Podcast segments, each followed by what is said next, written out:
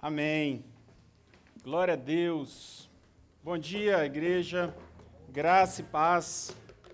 Que bom, hein? Glória a Deus por essa manhã de Páscoa, por essa manhã de celebração. Queridos, que bênção é podermos estar aqui nessa manhã de domingo, amém? E antes de mais nada, eu gostaria de te convidar a fazer uma oração. Feche seus olhos, vamos clamar a Deus, amém? Pai querido, eterno Deus, nessa manhã nós te pedimos, Pai, o teu direcionamento, nós pedimos e clamamos pela tua instrução, Pai, pela tua provisão, pelo teu direcionamento, pela tua visão. Deus, que o Senhor esteja aqui conosco, nos ensinando, continua aqui conosco, Pai, em nome de Jesus, que não seja eu, mas que seja o teu Espírito Santo, Pai, me usando apenas como um instrumento, Pai Deus, que eu não fale o que eu penso, mas que eu fale o que o Senhor quer. Prepare os corações, Deus, que cada um receba aqui, Pai. Que a semente caia em terra fértil, em nome do Senhor Jesus. Amém. Queridos, há quase dois mil anos atrás, numa manhã de domingo, nosso Senhor Jesus Cristo ressuscitou. E este é o evento mais importante da história da humanidade. Isto mudou completamente tudo. Se você pensar no que ocorreu de mais importante, foi a vinda do nosso Senhor Jesus Cristo aqui na terra, morrer por nós.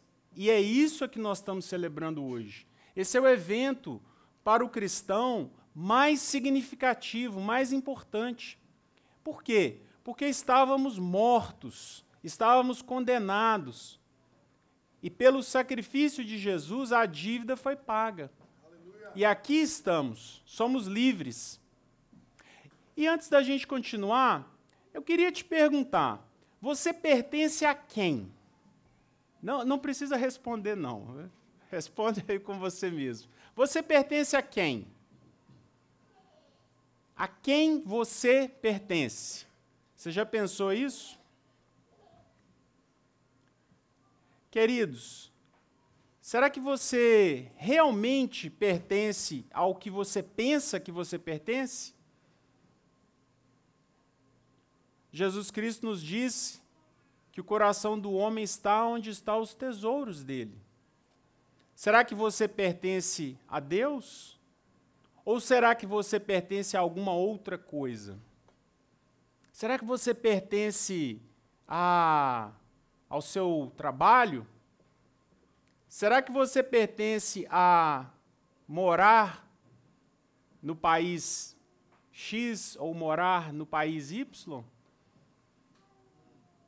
Será que você pertence a, aos, aos seus planos, aos seus sonhos, aos seus projetos? Ou será que você pertence a Deus? E nessa manhã de domingo, queridos, nós estamos celebrando a Páscoa e nós também estamos seguindo com a nossa jornada do avivamento. Você se lembra na semana passada, o pastor Henrique fez a abertura, a abertura da série. Se você não acompanhou, eu quero te convidar depois para que você acompanhe. Vai lá no nosso canal no YouTube, veja a abertura da série Avivamento que aconteceu na semana passada. E Deus vai edificar a sua vida. E quando a gente estava buscando em Deus e pensando, juntamente com o pastor Henrique, com o grupo de ensino, o texto que Deus colocou muito forte nos nossos corações para a jornada de avivamento é o texto que está lá em 2 Crônicas 7,14. Você conhece esse texto, muito, muito, muito conhecido, você já ouviu. E se você abrir a sua Bíblia aí comigo em 2 Crônica 7,14, você vai ver. Vamos lá. 2 Crônica 7,14. Se o meu povo, que se chama pelo meu nome, se humilhar e orar, buscar a minha face e se afastar dos seus maus caminhos, dos céus o ouvirei, perdoarei o seu pecado e curarei a sua terra. Queridos, por que, que nós estamos utilizando esse texto como um versículo chave para a nossa jornada do avivamento? Porque esse é um conceito divino que foi entregue diretamente do coração de Deus, através do profeta, para o povo de Israel naquele momento. E como um conceito divino, ele ainda é válido nos dias de hoje, porque Deus não muda. Então, o que que essa essa instrução, esse conceito é uma receita. O próprio Deus diz se. Então começa com algo. Você tem que se você tem que se mover, você tem que agir, você tem que fazer algo. Se você não faz algo diferente, você não pode esperar um resultado diferente. Você está sempre fazendo a mesma coisa, você espera um resultado diferente? O que, que é o conceito divino aqui? Se. E aí Deus fala: O meu povo que se chama pelo meu nome. Então a gente já está começando a ver que não é para todos. É para todos? Não. É para quem? o meu povo que se chama pelo meu nome. É a primeira a primeira regra, né? o primeiro tópico do conceito. E aí Deus continua instruindo: se humilhar e orar e buscar a minha face e se afastar dos seus maus caminhos. Aí Deus fala: dos céus eu ouvirei. Então é muito simples, queridos. Talvez você nunca tenha lido esse texto com essa perspectiva, mas é muito claro. Deus está nos direcionando exatamente ao que fazer para, que Ele possa mover o coração dele a nosso favor. E hoje, nessa manhã de Páscoa, especificamente na jornada do avivamento, nós vamos seguir focado muito na nossa identidade. Se o meu povo que se chama pelo meu nome. Hoje nós vamos ver exatamente isso. Quem somos nós? Quem é o povo de Deus? A quem pertencemos? E por isso eu abri a, a mensagem dessa manhã perguntando, refletindo sobre isso. A quem pertencemos? Quem? A quem você pertence? Porque essa promessa de Deus é para o povo de Deus, que se chama pelo seu nome. E quão bom, quão edificante é podermos falar de pertencimento numa manhã de Páscoa. Queridos, na versão que eu li com vocês, na NVI, talvez é que você tenha aí, fala assim: se o meu povo que se chama pelo meu nome, mas o que é o que se chama pelo meu nome? Em outra versão, você pode ver aí escrito: se o meu povo, que pertence somente a mim. Lá no Brasil, no interior de Minas, é muito comum as pessoas se identificarem através dos pais. Então existe o João, o João é filho do Luiz. As pessoas comumente falam assim: ah, é o João de Luiz, ou João de Maria, se referindo aos pais. Quem é aquele João? É o João do Luiz. O João é chamado pelo nome do pai ou da mãe dele, para ser uma identificação que não tenha dúvida.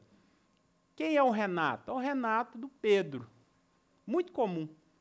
A pessoa não fala, às vezes, nem o sobrenome, não é o Renato Silva ou Renato Câmara, não, é o Renato do, do João, do, da Maria, do o povo que se chama pelo meu nome, o povo que pertence somente a mim. Então Deus está fazendo uma separação. O compromisso dele é com quem se chama pelo nome dele. É uma separação. Vocês estão acompanhando? Amém? E por que que nós pertencemos a Deus? O primeiro motivo que nós pertencemos a Deus é porque ele pagou o maior preço de todos por nós. E por isso é tão lindo poder falar de pertencimento na manhã de Páscoa. Porque Jesus pagou o preço por nós, morrendo na cruz. Então ele pagou o maior preço de todos e por isso nós pertencemos a ele. Ele nos detém. Queridos, o preço que Jesus pagou, nenhum de nós poderia pagar. Pensa um segundo: Jesus Cristo, o Filho de Deus, ele estava com o Pai quando o universo foi criado. Ele fez tudo. Você já observou a perfeição de uma ave as cores do outono que nós vemos aqui, as cores das folhas, uma cachoeira, o mar, tudo isso foi feito pelas mãos do Pai e Jesus estava com o Pai quando tudo foi criado. Ele criou o homem e até hoje, com toda a ciência e todo o conhecimento, muitas coisas a ciência não compreende do nosso próprio organismo. Como que exatamente funciona? Não se sabe. E Deus fez, soprando o sopro do Espírito de Deus naquele boneco que estava feito, e ali traz a vida ao homem, da terra, do pó, pelo Espírito do Senhor. E esse Deus nos amou tanto que veio aqui na terra Queridos, para um segundo, pensa. Eu não seria capaz, eu tenho dois filhos, eu não seria capaz de colocar a vida dos meus filhos em risco por ninguém. E você também não. Você, pai, é mamãe, você colocaria a vida do seu filho em risco para ajudar uma outra pessoa? Sim ou não? Claro que não. E o Pai ama tanto a nós, nos amou, nos ama e nos amará tanto que manda o próprio filho aqui morrer, sendo Deus, subir numa cruz e ser moído, ser amassado, ser torturado. E pelas suas pisaduras nós fomos sarados. Pelo sacrifício dele nós fomos resgatados. Queridos, quando Jesus subiu ali naquela cruz, ele estava só, toda a humanidade olhando, e ele estava só. Meu pai, meu pai, por que me desamparaste? Porque aquele momento Jesus precisava subir na cruz e se entregar por nós. Esse foi o preço que ele pagou, sem nunca ter pecado, sendo o filho de Deus, o próprio Criador.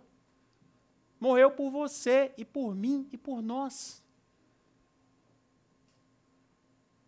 O preço está pago. Está consumado. Não existe mais nada, acabou. A dívida que nós tínhamos pelo pecado que foi cometido, acabou. Ele pagou.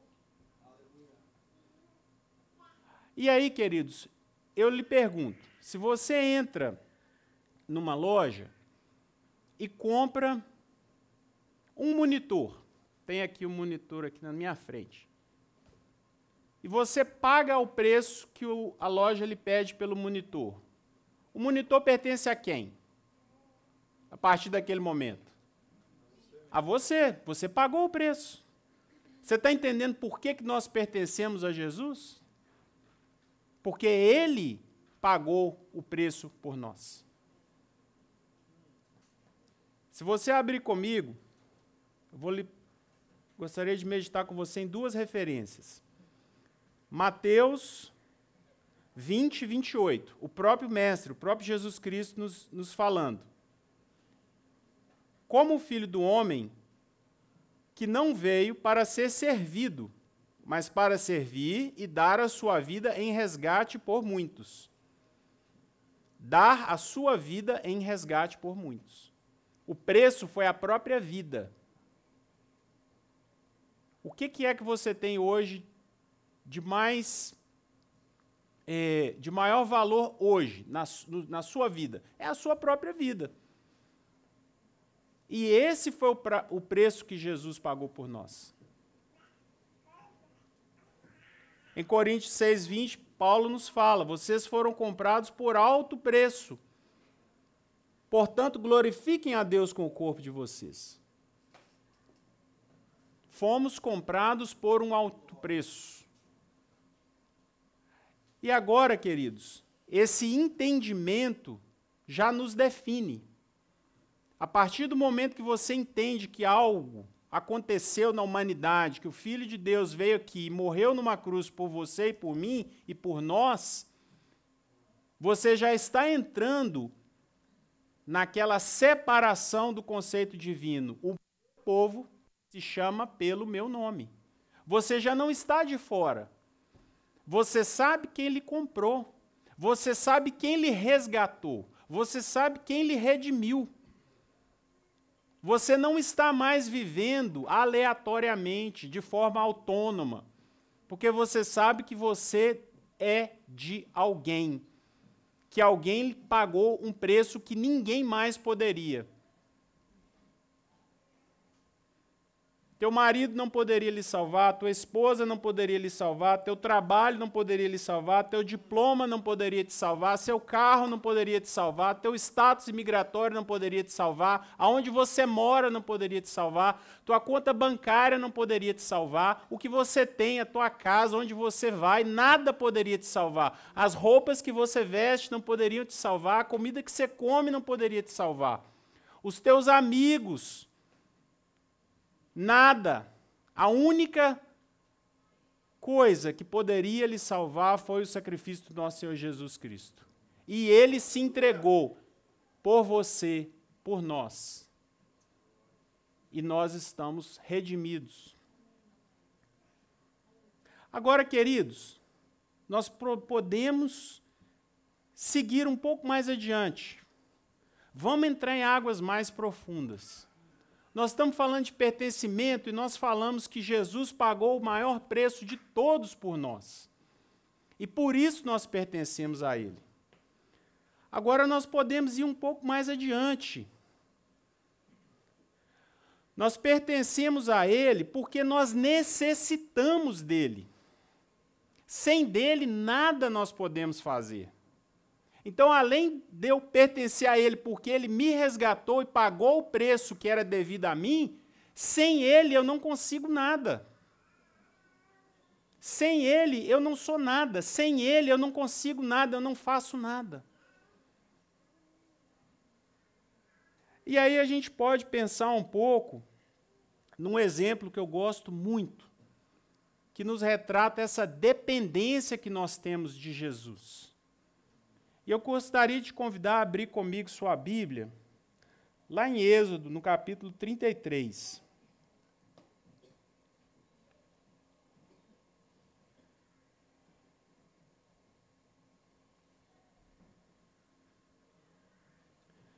Êxodo 33, no versículo 11. Vocês abriram aí? 33, 11. O Senhor Deus falava com Moisés face a face. Como que o Senhor Deus falava com Moisés? Face a face. Como alguém que conversa com um amigo. Grave bem isso, hein? Como alguém que conversa com um amigo. Lá no versículo 12. Moisés disse a Deus, o Senhor: É verdade que me mandaste guiar esse povo para aquela terra. Porém, não me dissestes quem é que irá comigo. Deixa eu colocar aqui na NVI.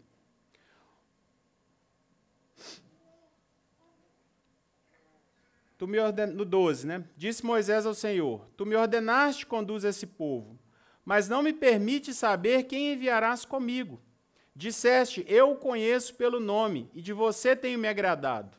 Se me vês com agrado, Revela-me os teus propósitos, para que eu te conheça e continue sendo aceito por ti.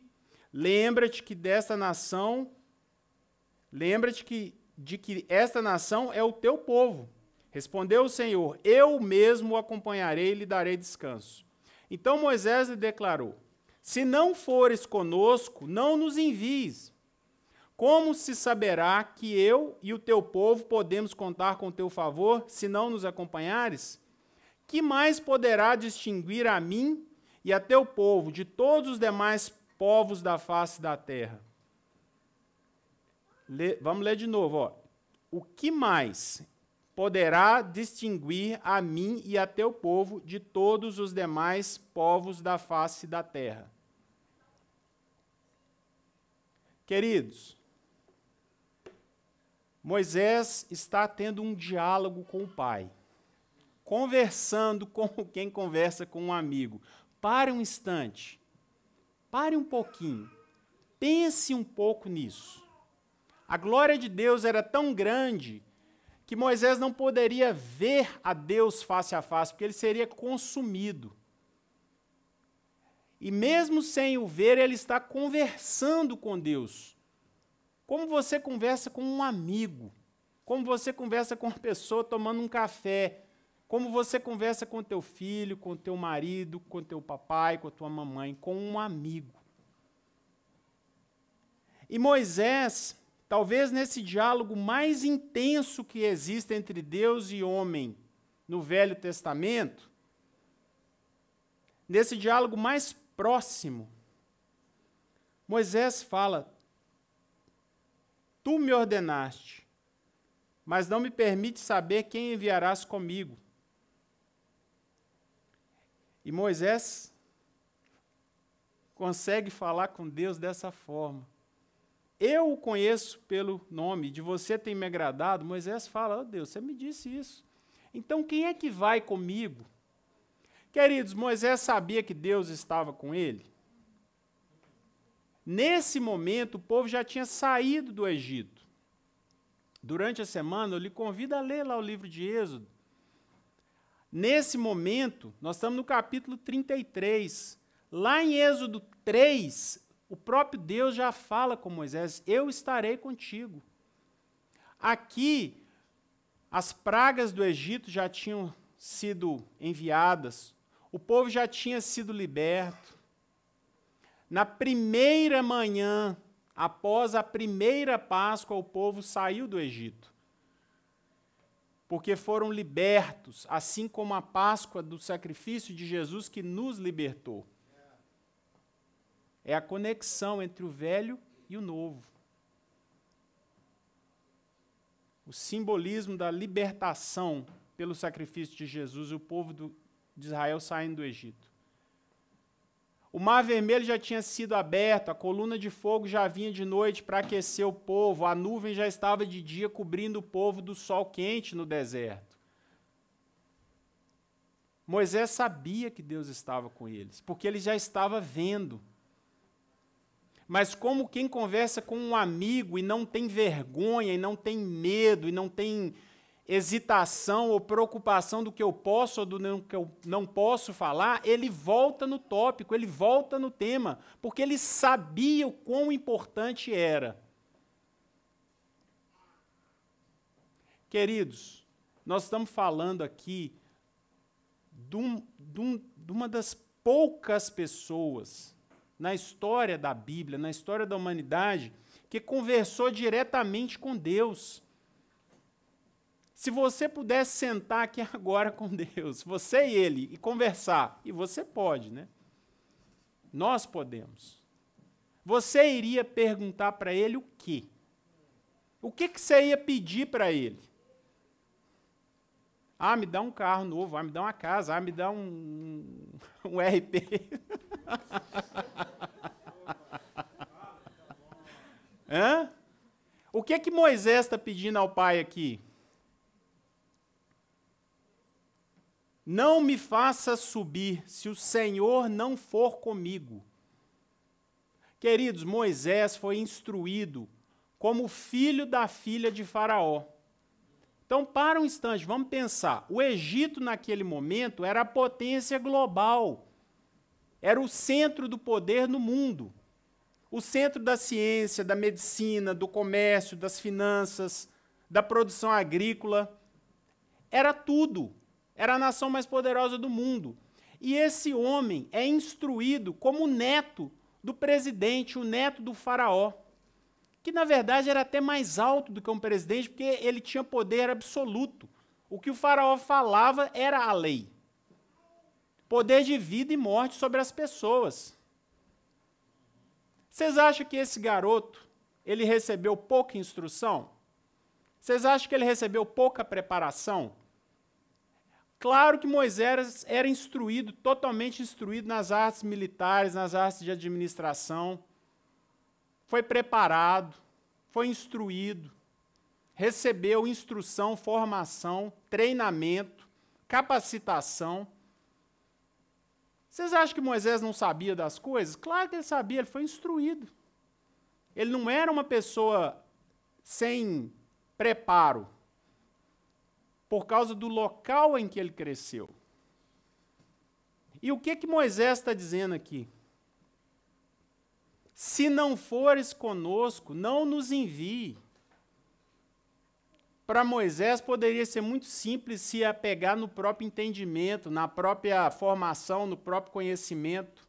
Era ou não era? Ah, não, eu sei como é que se faz uma expedição, eu sei como é que viaja do ponto A para o ponto B, eu sei navegação, eu sei olhar as estrelas. Não, eu já fiz esse treinamento, tenho essa formação. Moisés está preocupado com isso? Moisés poderia falar: Deus, nos faz chegar até Canaã, sim ou não?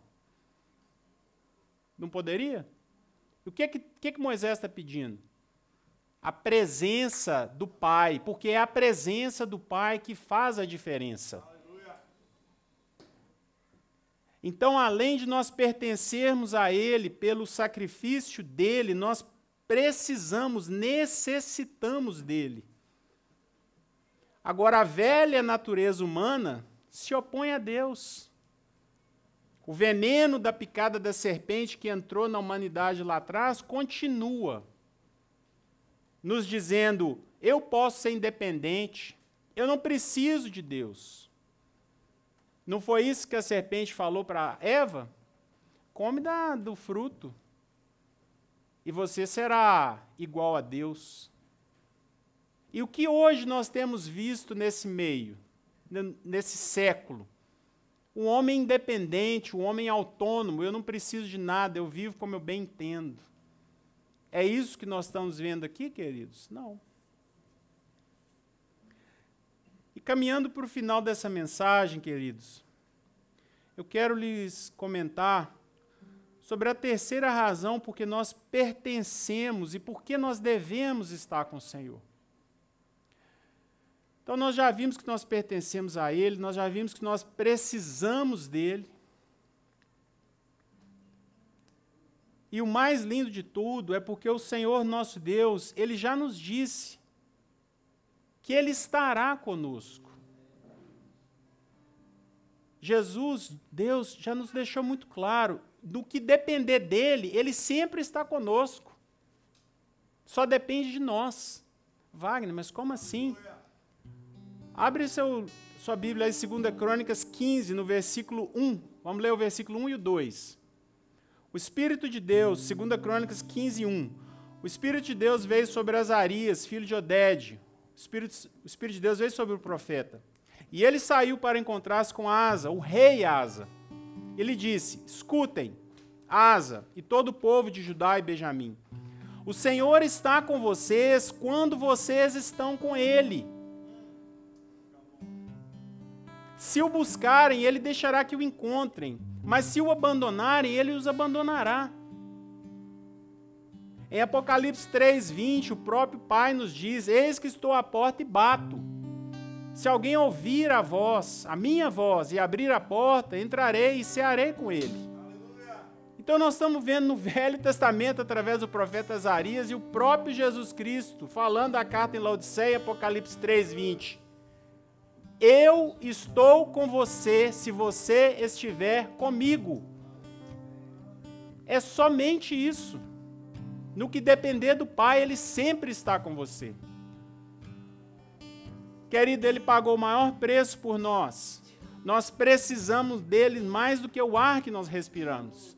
E Ele sempre estará conosco. Só depende de nós.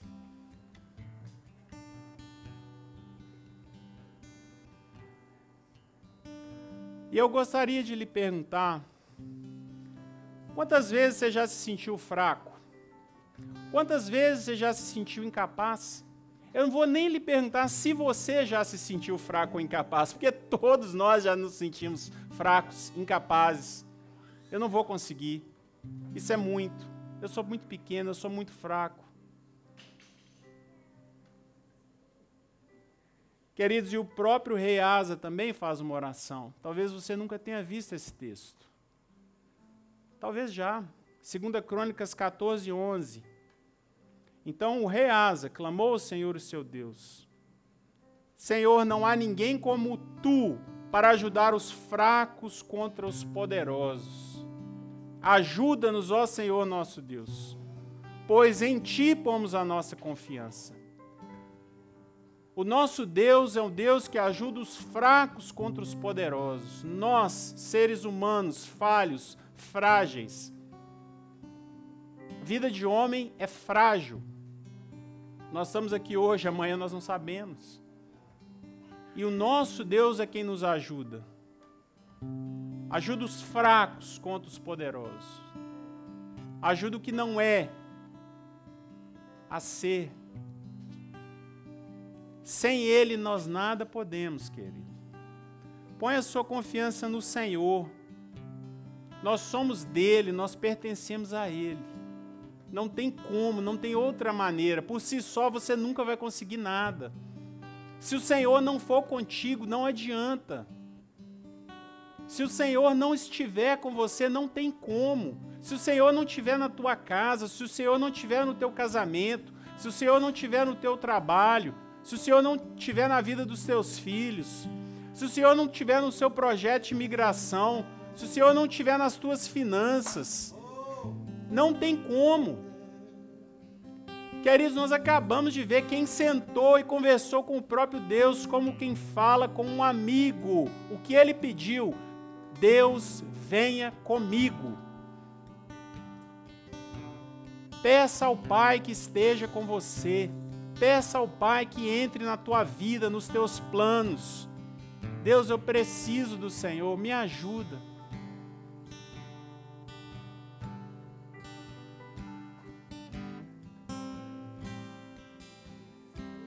Queridos, eu gostaria de convidar que você viesse aqui na frente.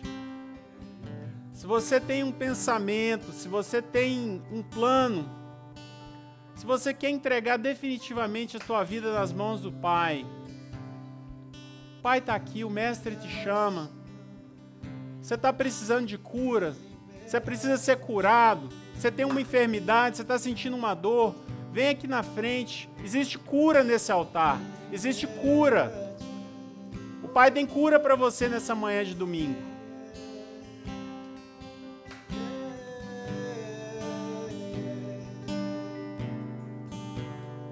Não há ninguém como nosso Deus para nos ajudar contra os poderosos.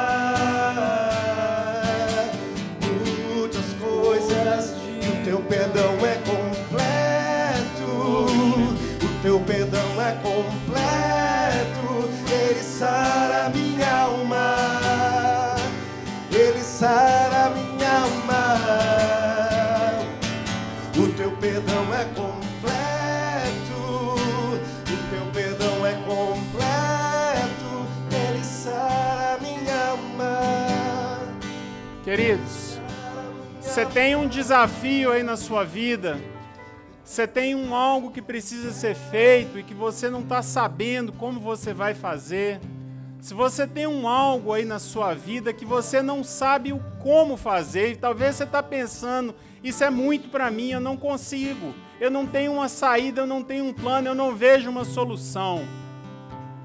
Não existe Deus como nosso Deus, que ajuda os fracos contra os desafios, que ajuda quem não vê saída a encontrar uma saída, que ajuda quem necessita o Pai está te chamando.